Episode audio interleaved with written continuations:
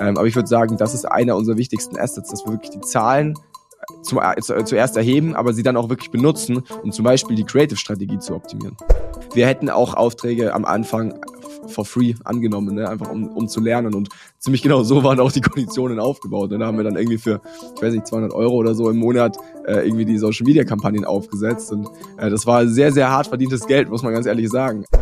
Von, also wirklich Branding ist euer, euer Part und das ist unfassbar wichtig und wir bauen darauf auf. Aber unsere Ads würde ich niemals wirklich als Branding-Maßnahme bezeichnen, sondern es sind wirklich Ads, die ein Ziel haben und das ist die Conversion. Die Mutigen leben vielleicht nicht ewig, aber die Vorsichtigen, die leben gar nicht. Und damit herzlich willkommen zum Goya Markentalk. Unser Motto? Neues Denken, neue Wege. Ein Podcast, in dem es vorrangig um unterschiedlichste Veränderungsprozesse geht. Zudem diskutieren wir das Thema Marke aus spezifischen Blickwinkeln und richten den Blick auf das, was hinter den Kulissen passiert. Ich bin Caroline Bierlich und an meiner Seite ist der Marken- und Innovationsexperte Roland Albrecht.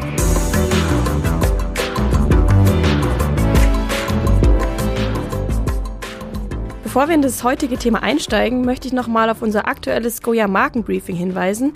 Da geht es wie immer rund um die Themen Marke, Branding und Leadership. Und es ist natürlich wie immer in den Show Notes verlinkt, also schaut da gerne mal rein. Hört außerdem gerne in unsere vorherigen Podcast-Folgen rein. Da geht es unter anderem um Neuromarketing und Biotechnologie. So, und jetzt begrüße ich aber erstmal Roland Albrecht, der mir wie immer hier gegenüber sitzt im Studio. Hi Roland. Hi Caro. Ja, heute soll es um das Thema Social Media Performance gehen und dafür haben wir einen ganz besonderen Gast eingeladen und er ist unserer Einladung gefolgt, was uns wirklich sehr, sehr freut. Wir haben Jason Modemann zu Gast. Hallo Jason, schön, dass du heute da bist. Guten Morgen. Ja, Guten du Morgen. bist, du bist Co-Gründer und Geschäftsführer der Marwave Marketing Agentur, welche auf Social Media Performance spezialisiert ist und sogar eine der führenden Social Agenturen im Dachraum ist. Das ging ja alles sehr schnell und du bist sehr jung, dein ganzes Team ist sehr jung. Ähm, vielleicht kannst du uns mal am besten erklären, wie kam es denn eigentlich zu dem Ganzen? Ja gut, äh, ich mache mal den Schnelldurchflug. Im Endeffekt haben mein Kollege Patrick und ich uns während dem Studium schon entschieden, okay, ähm, die Marketingbranche scheint so, das scheint so ein bisschen ein Vakuum zu herrschen, weil viele der bestehenden Agenturen die modernen Technologien und die Möglichkeiten, die es gibt, gar nicht nutzen. Ähm, es bezog sich damals sehr viel aufs Thema Tracking und Messbarkeit und Attribution und haben wir beschlossen, hey, ähm, wir, wir verstehen das eigentlich alles relativ instinktiv, lass es uns doch mal probieren. Und dann ging es relativ schnell. Wir haben dann ähm, Stück für Stück ähm, die Agentur aufgebaut. Ähm, das ist jetzt circa vier, viereinhalb Jahre her. Und äh, mittlerweile sind wir ein 35, knapp 40-köpfiges Team und sind in dem, was wir machen, würde ich sagen, auf einer sehr, sehr tiefen Ebene angelangt. Ne? Also wir haben da einfach ein sehr fundiertes Wissen und äh, so behaupten wir uns heute auch am Markt. Mhm, also das finde ich schon sehr beeindruckend. In der kurzen Zeit ist aus dieser Idee im Studium, sage ich mal, ähm, so ein großes Team geworden und auch so eine Agentur mit, mit einer Substanz irgendwo, würde ich sagen. Also das finde ich schon sehr, sehr spannend, wie ihr da euren Weg gegangen seid. Ich denke, aber Jason, vielleicht kannst du den Hörerinnen und Hörern dann nochmal was sagen. Das hat auch was mit eurem Ansatz zu tun. Ich habe auf LinkedIn, auf deinem Profil habe ich gelesen, da schreibst du, wir setzen neue Standards in der Branche. Und äh, ich denke mal, vielleicht ist das auch ein Grund für euren Erfolg. Was sind denn die neuen Standards, die ihr da setzt in München? Naja, wie gesagt, es geht darum, dass wir ähm, uns wirklich so tief mit der Thematik auseinandersetzen, dass uns die meisten Sachen einfach, uns fällt das auf. Ne? Also wenn wir merken, okay, die Zahlen sehen zum Beispiel gerade auf Facebook super aus, aber im Shop kommt dann gar nichts an oder die Messbarkeit ist eigentlich gar nicht so einwandfrei, wie äh, wir im Vorhinein dachten, dann äh, gehen wir da in eine sehr, sehr direkte Absprache mit dem Kunden und versuchen uns da wirklich auch in der kompletten Marketingstrategie äh, maßgeblich zu beteiligen. Das heißt, wir versuchen aus dieser relativ, ich sag mal, oberflächlichen Thematik Social Media ein ziemlich tiefes Thema zu machen, bei dem es dann wirklich auch so ein Stück weit in die Fleißarbeit geht, ne? wo wir äh, dann wirklich teilweise Stunden damit verbringen, uns durch Analysen zu klicken und äh, Reportings auszuwerten, um da das letzte bisschen rauszuholen aus dem Kanal. Also um das nochmal zu verstehen, weil ich komme jetzt weniger aus dem Performance-Bereich und mehr aus dem Branding-Bereich. Heißt das jetzt, dass ihr sehr viel mit Zahlen arbeitet, also mit Algorithmen und so? Ja, definitiv. Vielleicht auch da so zum Verständnis, unsere Agentur ist in zwei große Bereiche geteilt. Das eine ist das Performance Marketing, das ist sehr analytisch, das ist sehr zahlenbasiert, also das Tool der Wahl fällt ja meistens wirklich auf die Excel-Tabelle. Und auf der anderen Seite ähm, haben wir mittlerweile ein 10, zehn Mann Creative, vor allem Ladies tatsächlich, zehn Leute im Creative-Team sitzen, wo dann der kreative Part eher abgedeckt wird. Ne? Aber unsere, ich sag mal, unser stärkstes Asset ist eigentlich die Kombination aus diesen beiden, weil das eine haben viele, das andere haben auch viele. Wir versuchen das äh, miteinander zu kombinieren. Das heißt, wir versuchen auch den Creative Part zum Beispiel messbar zu machen, ne? dass wir nicht mehr nur auf gut Glück Creatives äh, online stellen und hoffen darauf, dass sie funktionieren, sondern dass wir das relativ zahlenbasiert auch optimieren. Und da, das war natürlich kein einfacher Weg. Da, da verlangt es vor allem sehr saubere Prozesse auch bei uns in der Agency, sodass diese einzelnen Bereiche sehr, sehr smooth miteinander arbeiten und eng verzahnt sind und auch wirklich eine enge Absprache besteht. Ähm, aber ich würde sagen, das ist einer unserer wichtigsten Assets, dass wir wirklich die Zahlen zum, äh, zuerst erheben, aber sie dann auch wirklich benutzen, um zum Beispiel die Creative-Strategie zu optimieren. Also kann man jetzt, um quasi den Erfolg auch zu verstehen, zu sagen, es hat was mit den Gründern zu tun. Wenn ich richtig informiert bin, hast du ja in Augsburg angefangen Designstudium. Also du bist dann vielleicht mehr so der Bauchtyp. Genau. Und dein Partner, glaube ich, hat BWL angefangen genau. in Augsburg und ist dann mehr so der Kopftyp. Und das schafft dann diese Ganzheitlichkeit. Ja, kann man sicherlich so sagen. Also so ein Stück weit ist auch so unser Arbeitsspektrum aufgeteilt. Also Patrick, mein, mein Co-Founder, ist eher so ein bisschen der analytischere Typ. Äh, was heißt bisschen? Er ist sehr, sehr analytisch. Er ist sehr, sehr, äh, er kann gut bezahlen. Ähm, und ich bin schon eher der Kreative, der Visionär vielleicht auch so ein bisschen, der sich dann eben an die Konzeptionen eher setzt und äh, mit, den, mit den Kunden oder auch für uns als Agentur dann eher so Sachen wie die Positionierung oder die Kommunikationsstrategie überlegt. Mhm, okay. Mal kurz zu der Bedeutung eures Firmennamens. Marwave, heißt das Marketingwelle? Nee. Oder für was steht das? Ähm, ja, tatsächlich kam der Gedanke daher, dass wir damals im Studium gemerkt haben, okay, Social Media ist für sehr viele Unternehmen sehr, wie soll ich sagen, sehr überfordernd, würde ich mal sagen. Also es hat für uns gewirkt wie so ein wie so ein Ozean äh, voller Wellen und äh, viele Wellen sind irgendwie eher nur so über den Unternehmen eingebrochen, als dass man sie benutzt hat, um darauf beispielsweise zu surfen oder darauf zu segeln. Ne? Und das, das war so ein bisschen unser Ansatz, dass wir sagen, hey, Social Media hat wahnsinnigen Wumms, also hat wirklich, kann sehr, sehr großen Impact aufs Unternehmen haben, aber man muss lernen, damit umzugehen. Unser, unser Slogan am Anfang war, you are ready to surf the wave. Und ähm, das ist natürlich was, wo wir, wir von vornherein gesagt haben, ähm, hey, lass uns versuchen, wirklich diese, diese Power irgendwie zu zügeln, lass uns versuchen, diese Welle zu reiten, anstatt dass wir immer wieder neue Trends haben, die auf uns einschlagen, die wir vielleicht auch gar nicht kommen sehen, wollten wir wirklich so ein Verständnis für die, für die Thematik aufbauen. Ja, sehr spannend. Äh, ich würde gerne nochmal auf den Punkt, den du davor noch gesagt hattest, zurück, ähm, weil ihr ja auch irgendwo so eine Kombination seid aus, ja, Creatives, aber gleichzeitig natürlich auch hochanalytisch ähm, unterwegs seid bei dem Ganzen. Das ist ja so ein bisschen, ähm, wie wir bei Goya quasi auch arbeiten, weil wir quasi das Strategische mit der Kreation verbinden und so eben auch einen ganzheitlichen Ansatz mhm. verfolgen. Also das finde ich sehr spannend, was du da erzählt hast. Du bist ja jetzt mit deinen 23 Jahren, ich hoffe, ich liege jetzt richtig, ähm, nicht nur als äh, Digital Native per se ein Social Media ja, Experte, sondern du hast dich ja auch nach der Gründung im digitalen Werbemarkt behauptet und du betreust Werbebudgets, die bis in die Millionen gehen. Wenn du jetzt nochmal quasi so einen Blick in den Rückspiegel wagst, wart ihr euch damals schon sicher, dass eure Social Media Dienstleistungen in so einem Umfang zukünftig nachgefragt werden? Nee, 0,0. Und da bin ich auch ehrlich, da hat auch viel reingespielt. Also wir sind an viele richtigen Menschen geraten, die uns dann irgendwie im richtigen Zeitpunkt supportet haben. Auch sicherlich Corona war jetzt irgendwie ein starker Hebel und hat unseren Unternehmenskern befeuert. Ganz und gar nicht. Wir haben das angefangen und hatten vor, halt so ein bisschen was neben dem Studium vorbei dazu zu verdienen und uns vor allem auch in dem Thema fortzubilden. Dass das solche Ausmaße annimmt, damit haben wir nicht gerechnet. Mittlerweile hat es aber wirklich so eine Kalkulierbarkeit auch bekommen. Ne? Also wir wir sind nach wie vor auf einem sehr starken Wachstumskurs. Wir können sehr kalkuliert äh, Mitarbeiter einstellen. Wir können sehr kalkuliert eigentlich mit, mit mehr Umsatz rechnen, wenn wir Lust drauf haben. Es ist eher so die Sache, dass wir die meisten Aufträge einfach nicht annehmen können, weil wir die Kapazitäten nicht haben. Ähm, und dadurch haben wir da schon so eine Kalkulierbarkeit auch reinbekommen. Ähm, und es hat sich gewandelt von am Anfang sehr, sehr viel einfach treiben lassen, mal gucken, was auf uns zukommt, schon zu einem, zu einem ernsthaften Unternehmen, würde ich sagen. Was mich mal interessieren würde, also einerseits sehe ich euer junges Alter als eine Stärke, weil ihr seid eben Digital Native, ihr, ihr lebt es und äh, ihr könnt dann so einem 40, 50, 55-Jährigen sagen, also funktioniert es halt und mhm. der kann dann nur sagen, klar, also wenn, dann wissen es die jungen Leute. Also von daher, klar ist das Alter, äh, das macht euch glaubwürdiger von der Substanz. Andererseits frage ich mich jetzt, ihr habt ja auch große Kunden, habe ich gesehen, Nike, Engelbert Strauß, äh, Audi. Diese Manager sind ja auch immer bedacht, dass das Ganze seriös ist dass das sicher ist, weil die vertrauen euch viel Geld an und damit auch ein Stück weit ihre Karriere. Mhm. Wenn es gegen die Wand fährt, müssen sie sich in Konzern rechtfertigen. Konzern darf man möglichst keine Fehler machen. Wie habt ihr es geschafft, neben eurer Jugendlichkeit, die dann authentisch ist und die attraktiv ist, auch gleichzeitig zu sagen, wir sind jetzt hier nicht so eine kleine Start-up-Bude, die vielleicht auch morgen wieder pleite ist, sondern wir sind für euch ein seriöser Geschäftspartner und äh, die ganze Sache läuft safe. Also wie habt ihr dieses Spannungsverhältnis aufgelöst bei so vor allem so große Kunden? Mhm.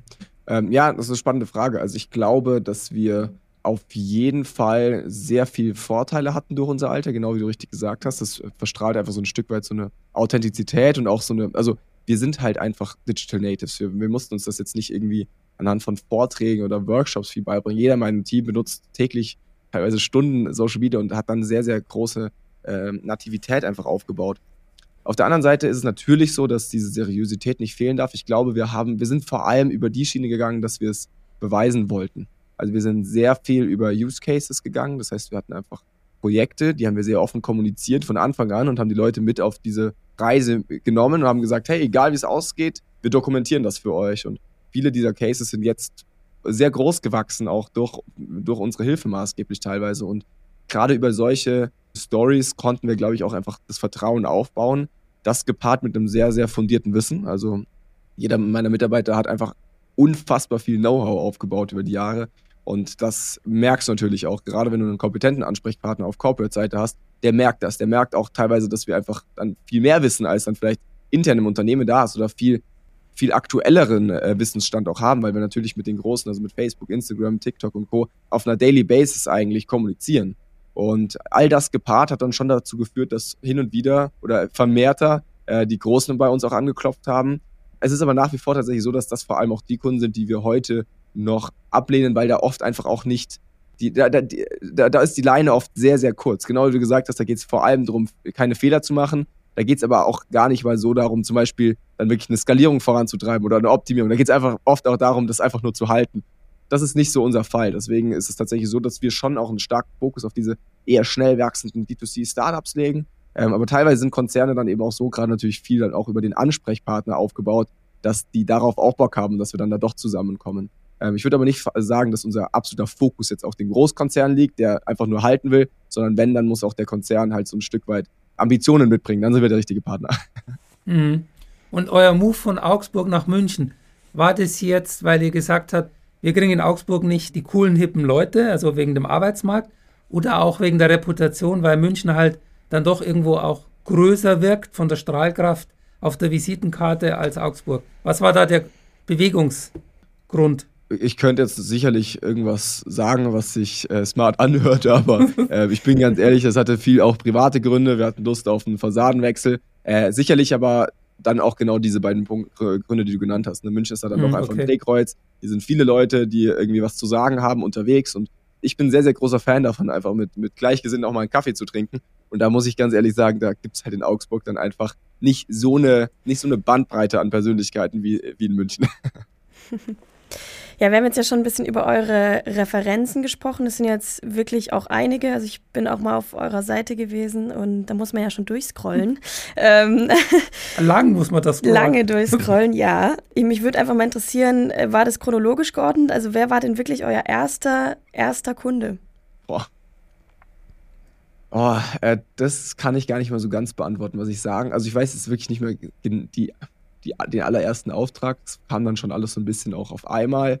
Was ich weiß, ist, dass viele dieser Unternehmen, die waren so unfassbar klein, dass es im Nachgang echt überhaupt keinen Sinn macht, da eine Agentur eigentlich reinzunehmen. Aber wir haben damals gesagt, also wir hätten auch Aufträge am Anfang for free angenommen, ne? einfach um, um zu lernen. Und ziemlich genau so waren auch die Konditionen aufgebaut. Und da haben wir dann irgendwie für, weiß nicht, 200 Euro oder so im Monat äh, irgendwie die Social Media Kampagnen aufgesetzt. Und äh, das war sehr, sehr hart verdientes Geld, muss man ganz ehrlich sagen. Aber tatsächlich haben wir an diesen ersten Kunden unfassbar viel gelernt und sind dann auch wirklich sehr schnell auf eine Tiefe gekommen im Marketing, einfach weil wir Lust drauf hatten. Ne? Wir hatten die Ambitionen, das zu lernen. Und ich würde ganz klar behaupten, dass das auch, dass die Lernkurve da auch steiler war als damalig in meinem Studium. Äh, ja, das heißt, ihr seid so ein bisschen über, über halt kleine Unternehmen oder auch Startups ja. reingekommen. Ich habe gesehen, ihr arbeitet zum Beispiel mit dem Startup aus Mannheim zusammen mit Snox. Ähm, ist es da eher so, weil Startups quasi eure Situation auch verstehen ähm, und es so eine gewisse ja, Unterstützung gegenseitig war? Also seid ihr da über Startups quasi reingekommen, habt Erfahrung gesammelt und dann eben auch dadurch die großen Kunden angezogen? Definitiv. Und tatsächlich, genau diese Cases sind ja auch die mit einer riesen Strahlkraft, weil die Konzerne schielen so ein bisschen auf diese schnell wachsenden D2C-Unternehmen. Die wollen so die Dynamik aufsaugen, die wollen wissen, wie das geht, wie man so schnell wachsen kann. Ähm, deswegen haben wir uns von Anfang an und auch nach wie vor sehr, sehr viel an diesen Cases orientiert, die auch für uns einfach spannend sind, wo man nochmal auch mit einer ganz anderen Intensität im, im Marketing unterwegs sein muss, weil halt wirklich jeder Klick einfach hart daneben gehen kann, auf, auf gut Deutsch gesagt. Ähm, und da, da, daran haben wir tatsächlich auch wirklich unser Marketing so ein Stück weit aufgebaut. Ne? Also mit all diesen Startups zusammen haben wir immer irgendwie Geschichten erzählt und ähm, das hat dann auch einfach eine Strahlkraft auf die Konzerne. Du hast jetzt ein paar so Stichwörter genannt. Geschichten erzählen, Wellen, die äh, ja immer wieder vielleicht auch größer und kleiner werden, die sich verändern. Und wir bei Goya, also wir haben ja mehr diesen Branding-Ansatz. Also, mhm. wie gesagt, ihr seid ja mehr im Performance-Bereich, wobei ich jetzt, glaube ich, verstanden habe, dass ihr auch jetzt äh, Content macht, also dann auch euch mit Branding beschäftigt. Dieses Wissen, aber auch dieser starke Glaube an die Verführungskraft von Marken.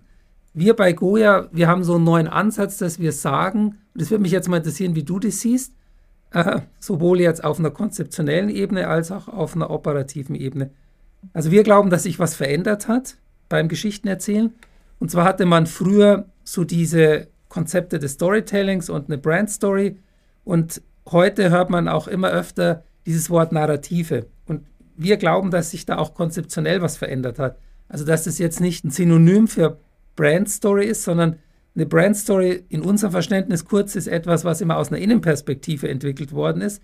Teilweise auch mit so einem Gründermythos und war auch viel, ich sage jetzt mal so ein bisschen so Fiktion man hat ein bisschen so eine Geschichte erzählt, die nicht immer wirklich der Realität entsprochen hat. Und äh, die Narrative, das ist so unsere Perspektive, die kommt mehr von der Gesellschaft, also gar nicht von den Marken. Also zum Beispiel das Narrativ des Klimawandels, das Narrativ der Digitalisierung, Dezentralisierung, Nachhaltigkeit etc. Und Marken müssen immer mehr sich an solche gesellschaftlichen Geschichten andocken, um sich damit aufzuladen. Auch dieses Thema Purpose, also dass, dass man mehr als so einen kaufmännischen Zweck hat, sondern dass man auch so einen gesellschaftlichen Sinn verfolgt und äh, damit auch seiner Verantwortung gerecht wird. Und mich würde jetzt mal interessieren, wie ihr das seht bei euch in diesem Bereich Social Media. Glaubst du auch, dass dieses Thema Narrative und Purpose immer mehr so dieses Marktgeschehen bestimmt und dass Marken sich immer mehr an solchen größeren Geschichten andocken müssen, um eben dann äh, relevant und attraktiv vor allem auch, ich sage jetzt mal, für diese junge Generation zu sein?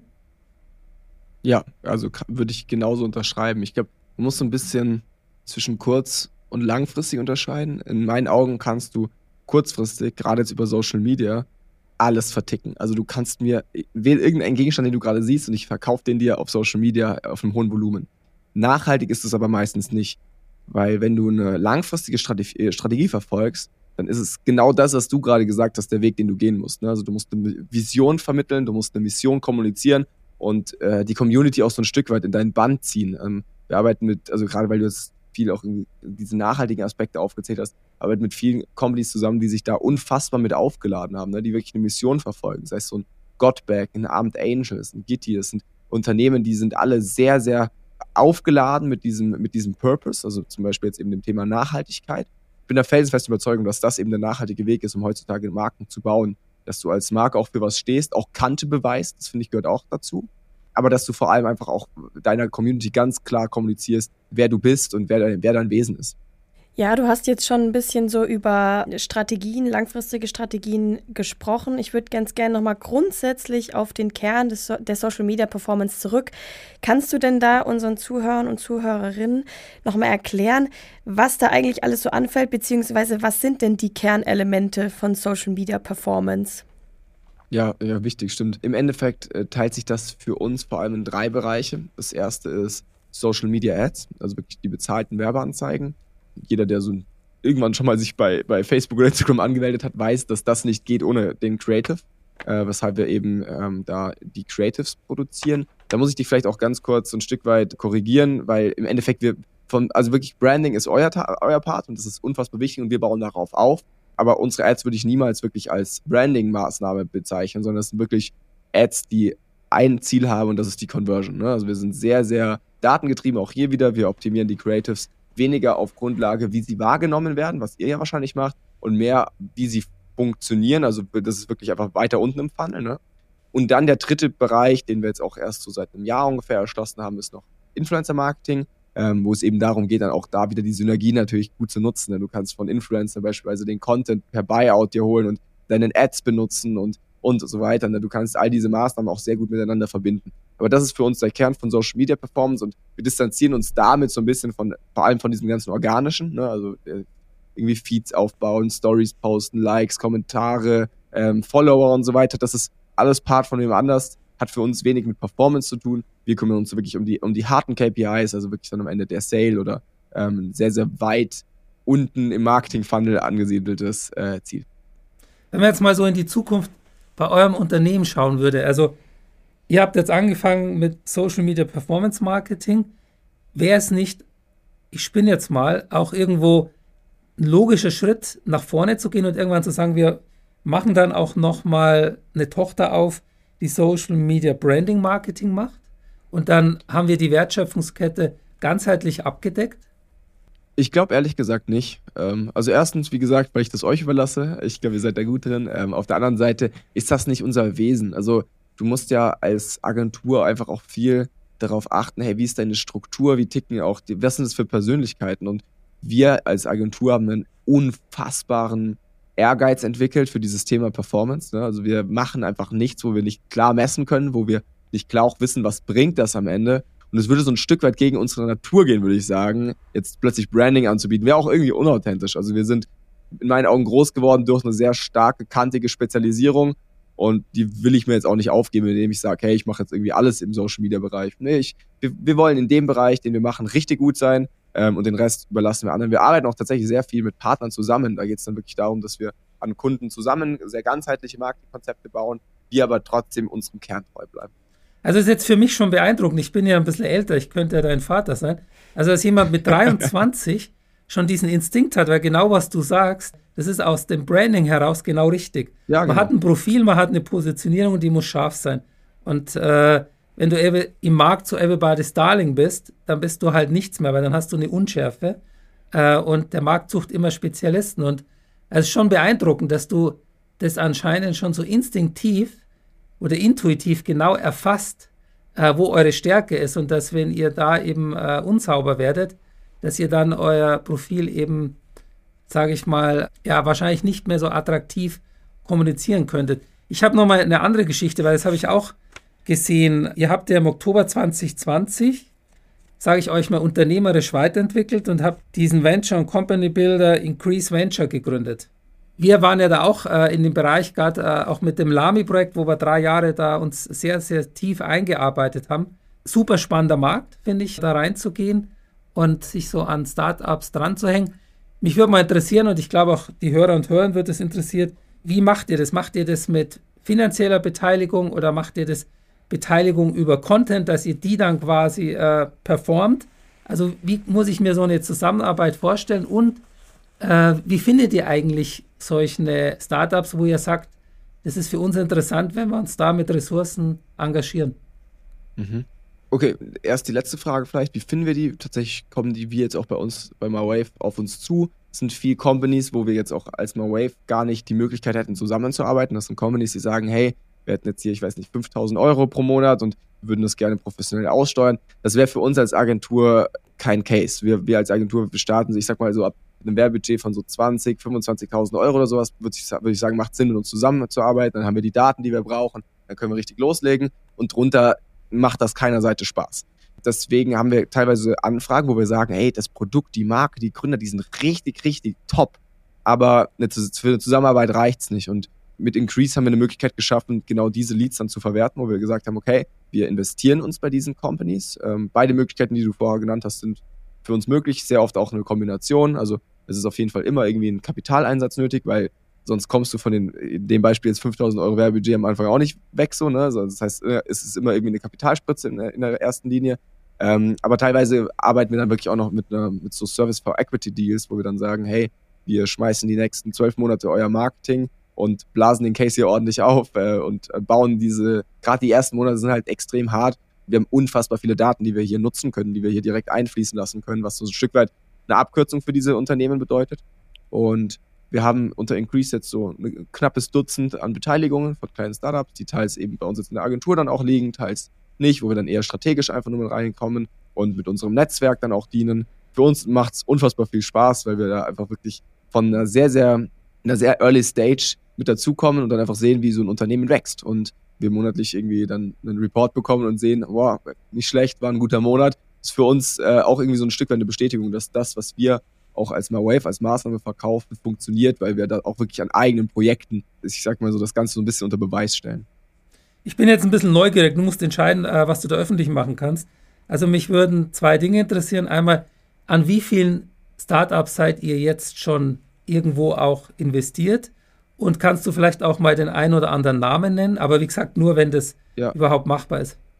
Ähm, jetzt, ich glaube, es sind sowas acht, neun äh, Beteiligungen oder so.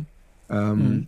äh, sind aber auch auf unserer Website ein paar aufgelistet. Ich, ein, ein sehr spannendes Herzensprojekt von mir, ohne da jetzt natürlich, ich habe sehr viele Herzensprojekte, aber eins, das jetzt auch medial irgendwie für ordentliche Aufmerksamkeit gesorgt hat, ist Heatle. Das ist ähm, ein induktiver Wasserkocher, also wirklich Technology. Ähm, da haben wir eine Kickstarter-Kampagne zusammen mit diesem, mit dieser sehr, sehr jungen Company, die hat noch keinen einzigen Cent umgesetzt, haben wir eine Kickstarter, nee, stimmt nicht, sorry, wir wollten erst eine Kickstarter-Kampagne, haben es dann doch immer einen eigenen Online-Shop, den haben wir in drei Tagen aufgesetzt, wir haben das ganze Marketing über, übernommen, haben ähm, im Vorfeld Leads generiert, wir hatten einen Invest von so circa 30.000 Euro und haben am ersten Wochenende eine knappe Million umgesetzt mit diesem Produkt. Und äh, das beweist, also das wird wirklich auch zu 100 Prozent auf eben Social Paid, auf das, was wir machen, auf unsere Maßnahmen zurückzuführen. Und das ist auch so ein Stück weit dadurch so ein Vorzeigecase natürlich für uns geworden, ne? dass wir ganz klar sagen, hey, du als junges Startup, du hast noch gar nichts, äh, wir helfen dir von gar nichts auf eine ordentliche Flug Flughöhe zu kommen. Ähm, genau, und mittlerweile haben die, das einzige Problem, das wir bei dem Case haben, ist, dass wir äh, Probleme bei der Produktion haben und wir, ich glaube, mittlerweile um die 10.000 Bestellungen im Vorhinein haben und jetzt Kunden haben, die da auf ihr Produkt warten, weil natürlich die ganzen äh, kleinen Chips aus Asien gar nicht so einfach zu bekommen sind gerade. Ähm, aber genau, das ist dann nicht mehr ganz mein Problem. Wir haben unseren Soll erfüllt und das Marketing hat abgeliefert. sehr ja beeindruckend, sehr ja, beeindruckend. Ja. Das ist ja dann quasi so euer Proof of Concept in genau, dem Sinn, korrekt. dass es einfach Definitiv. funktioniert hat. Ähm, das, was ihr die ganze Zeit erzählt, sage ich mal, funktioniert halt wirklich, vor allem wenn man es da sieht, von null auf eben auf eine Genau, das ist auch immer spannend, wenn das ja. so ein bisschen isoliert ist. Es gab keine anderen Kanäle, es gab null Umsatz am genau, Anfang. Genau, dann könnt ihr es wirklich auf euch zurückführen. Genau. Das ist ja schon äh, schön zu sehen irgendwie. Ja, ganz genau. Bei uns geht es ja auch immer um starke Marken und da wäre jetzt mal meine Frage an dich. Wer oder was sind denn für dich die bisherigen Erfolgsgeschichten im Bereich Social Media Performance? Also welche starke Marken gibt es denn dank Social Media und eben der erfolgreichen Ausnutzung effizienter Performance-Strategien? Fällt dir da jetzt spontan irgendwie, irgendwie was ein? Jetzt außer all eure Kunden natürlich. ähm, also ein Case hast du vorher genannt, da muss man ganz klar sagen, also der Case Knox, der ist unfassbar, also es ist ein Produkt, das sich sehr, sehr einfach im Top-Funnel direkt abverkauft, wo, wo Social Media ein starker Hebel ist. Ähm, was ich total spannend finde, äh, ist About You, bei denen wir eben äh, eingeklinkt sind. Da würde ich auch niemals sagen, dass wir auch nur ansatzweise für irgendwie maßgeblich am Erfolg oder so äh, beteiligt sind, sondern da ist, ich glaube, ein 30-Mann-Team, das nur im Social-Paid-Bereich unterwegs ist. Ne? Das heißt, da sind wir wirklich als eher beratend eingeklinkt und arbeiten eben auf Kampagnenebene zusammen. Ähm, aber das ist schon mega beeindruckend. Also unfassbar schnelles Wachstum, extrem effiziente Strukturen. Die Kolleginnen, mit denen wir da zusammenarbeiten, hochkompetent, also wirklich einfach 1A aufgestellt und das, das Marketing funktioniert da einfach. Ne? Also wenn man weiß, wie es geht, dann äh, ist das, finde ich, schon ein Beweis dafür, wie es dann eben auch am Ende aussehen kann. Von daher, das wäre sicherlich einer der Cases, die, wo ich jetzt in den letzten Jahren auch einfach so ein Stück weit immer auf dem Radar hatte, wo es mich jetzt auch umso mehr freut, dass wir mit dir zusammenarbeiten. Ich hätte jetzt mal zum Abschluss ähm, des Ganzen noch eine Frage an dich, beziehungsweise würden wir gerne auch so einen kleinen Blick in die Zukunft werfen. Was ist denn für dich das Next Big Thing im Bereich Social Media Performance? Also ich meine, wir hatten es vorhin, es gibt äh, Wellen, die sind mal größer, mal kleiner und brechen über Unternehmen herein, was ja letztendlich auch nur Trends sind, äh, die man natürlich so auch gar nicht vorhersagen kann. Aber jetzt trotzdem mal als an dich als Experte gefragt. Äh, kann man da denn irgendwas absehen? Was sind die angesagtesten Trends oder gibt es sogar neue Plattformen, auf die ihr euch dann auch noch spezialisiert ähm, und die dem Marketing letztendlich neue Wege eröffnen? Also was ist da so das, das nächste große Ding? Du glaubst gar nicht, wie oft ich pro Woche diese Frage höre. ähm, und es fällt mir immer so ein bisschen schwer, weil ich bin jetzt ja auch kein Hellseher. Ne? Also was wir schon merken, ist definitiv, dass die bestehenden Social-Media-Kanäle teurer werden. Das heißt, da ist der Raum einfach für Alternativen da, das schon. TikTok war da sicherlich irgendwie jetzt in den letzten Monaten natürlich gehypt, aber ich fand es ein bisschen langweilig, jetzt nach TikTok zu antworten. Deswegen hm.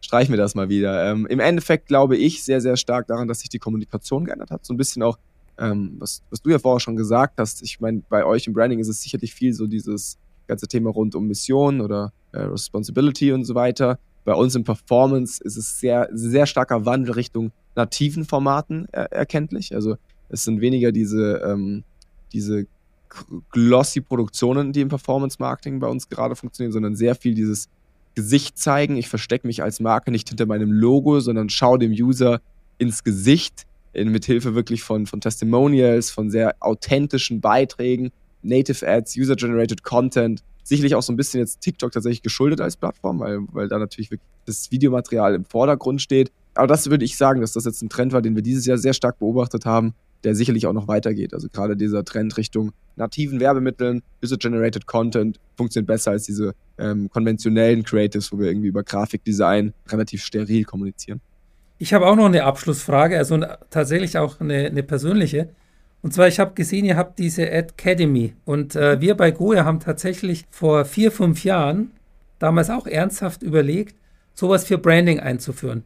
Quasi als, ja, als Erweiterung unseres Geschäftsmodells. Und wir haben dann eben bei dem Businessplan waren wir nicht so optimistisch und haben gedacht, boah, da musst du ganz schön viele Ressourcen reinstecken, um so ein Programm erstmal aufzubauen. Und wir waren dann eher skeptisch, was die Einnahmen angeht und haben deshalb dann die Finger weggelassen. Ihr macht es jetzt, ich habe es gesehen.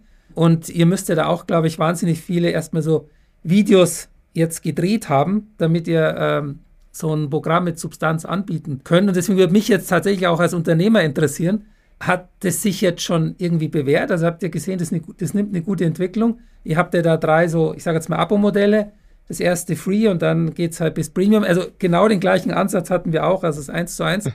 ja, erzähl mir ein bisschen so aus dem Nähkästchen. Äh, macht das Kind, macht es Freude? Ähm, wir sind, was eigentlich unser komplettes Unternehmen angeht, sehr transparent, deswegen kann ich da auch offen drüber reden. Im Endeffekt, ja, definitiv. Also wir hatten bei der Academy, wir haben einen sehr, sehr hohen Qualitätsanspruch äh, gepflegt, das muss man schon sagen. Also die Videos sind unfassbar hochwertig geschnitten. Wir haben echt zwei oder drei Wochen lang komplett gedreht und ich glaube drei Monate geskriptet davor. Also es war schon echt aufwendig auch. Also wir haben da sehr, sehr viel Zeit rein investiert. Das heißt, die Zeit, wenn man die jetzt mal außen vor lässt, äh, gerade jetzt als Geschäftsführer, äh, oder da war die ganze Geschäftsführung eingeklinkt, das ist natürlich äh, eine andere Sache, aber wenn man die jetzt mal rausnimmt, hat man eine Produktionskosten von so circa 25.000 Euro bisher. Genau, das, da sind jetzt die ersten drei, also drei Wochen komplett drehen durch, dann nochmal eine Woche, zwei Wochen schneiden, äh, Animationen nochmal drüber und und und, also es war viel Zeit, ähm, was wir aber auch dann viel Inhouse irgendwie natürlich ab, abregeln konnten oder mit, mit sehr engen äh, Freundschaftsdeals irgendwie dann hinbekommen haben. Mittlerweile hat die Academy, wir haben die im März gelauncht, also es war jetzt kein volles Jahr, aber wir haben sie im März gelauncht, hat sie einen Umsatz von knapp 300.000 Euro. Ich glaube, wir sind bei 280 oder sowas. Wir haben Werbekosten von nochmal so 40.000 Euro oder sowas gehabt. Also wir haben nochmal ein bisschen was ins Marketing äh, investiert. Genau, kann man sich ausrechnen. Also mhm. ist auf jeden Fall für uns hoch profitabel. Das ist natürlich kein mega großes Volumen, aber ist für uns als Agentur ein mega spannendes Asset. Zum einen, da vielleicht auch so ein bisschen unsere Intention dahinter zu begründen noch.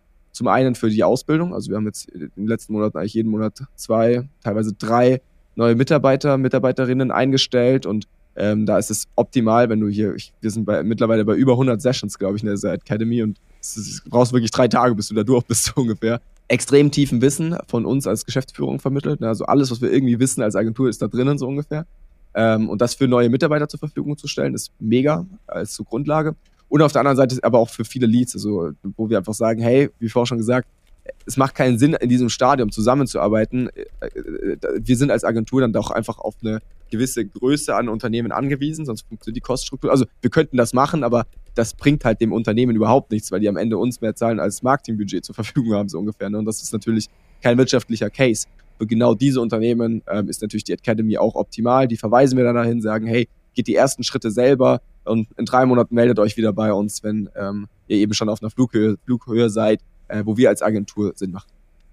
Ja, ich glaube, es ist jetzt gut rausgekommen, auch über die ganze Folge. Also für mich zumindest, ähm, es dreht sich bei euch wirklich alles um Know-how und vor allem eben um diese Spezialisierung. Und ich finde es sehr spannend, dass sie das mit diesem neuen Projekt quasi mit der Academy ähm, nochmal von einer ganz anderen Seite angeht. Also auch quasi den Unternehmen da so ein bisschen ähm, oder die an die Hand nehmt mit dem Programm. Also finde ich, finde ich sehr spannend. Und du hast auf jeden Fall auch äh, einen eurer Kernwerte bewiesen, nämlich Transparenz, was für uns natürlich auch sehr spannend ist. Äh, ja, also vielen Dank für die ganzen Einblicke. Es hat Spaß gemacht äh, und wir werden auf jeden Fall eure Entwicklung natürlich weiter verfolgen auf Social Media. Ähm, vielen Dank, dass du dabei warst. Ja, ich, ich sage auch danke. Äh, Grüße in meine Heimatstadt. Ich bin ja ein echter ah. Münchner. Ja, und insgesamt alles sehr cool und smart. Also ich wünsche euch sehr, sehr viel Glück weiterhin, aber ich bin da eigentlich optimistisch. Also wenn man von euch Aktien kaufen könnte, glaube ich, würde jetzt welche kaufen. Das ist doch mein Statement. Hey, vielen, vielen Dank für die Einladung. Hat mir sehr viel Spaß gemacht. Ähm, und auch ich äh, werde auf jeden Fall da mal euch so ein bisschen weiter beobachten. Vielleicht ergibt sich ja die eine oder andere Zusammenarbeit da mal. Ähm, weil, wie wir jetzt rausgehört haben, sind das ja sehr, sehr sich ergänzende Maßnahmen, die wir da verfolgen. das war's schon mit dem Goya Markentalk. Vielen Dank, dass ihr heute mit dabei wart. Abonniert gerne unsere Social Media Kanäle und diesen Podcast. Und wenn ihr schon dabei seid, schaut gerne mal auf unserer Website goya.eu vorbei. Dort findet ihr nicht nur unser Markenbriefing, sondern auch viele Infos rund um die Themen Innovations- und Brandmanagement. Tschüss und bis bald, eure Caroline Bierlich und Roland Albrecht.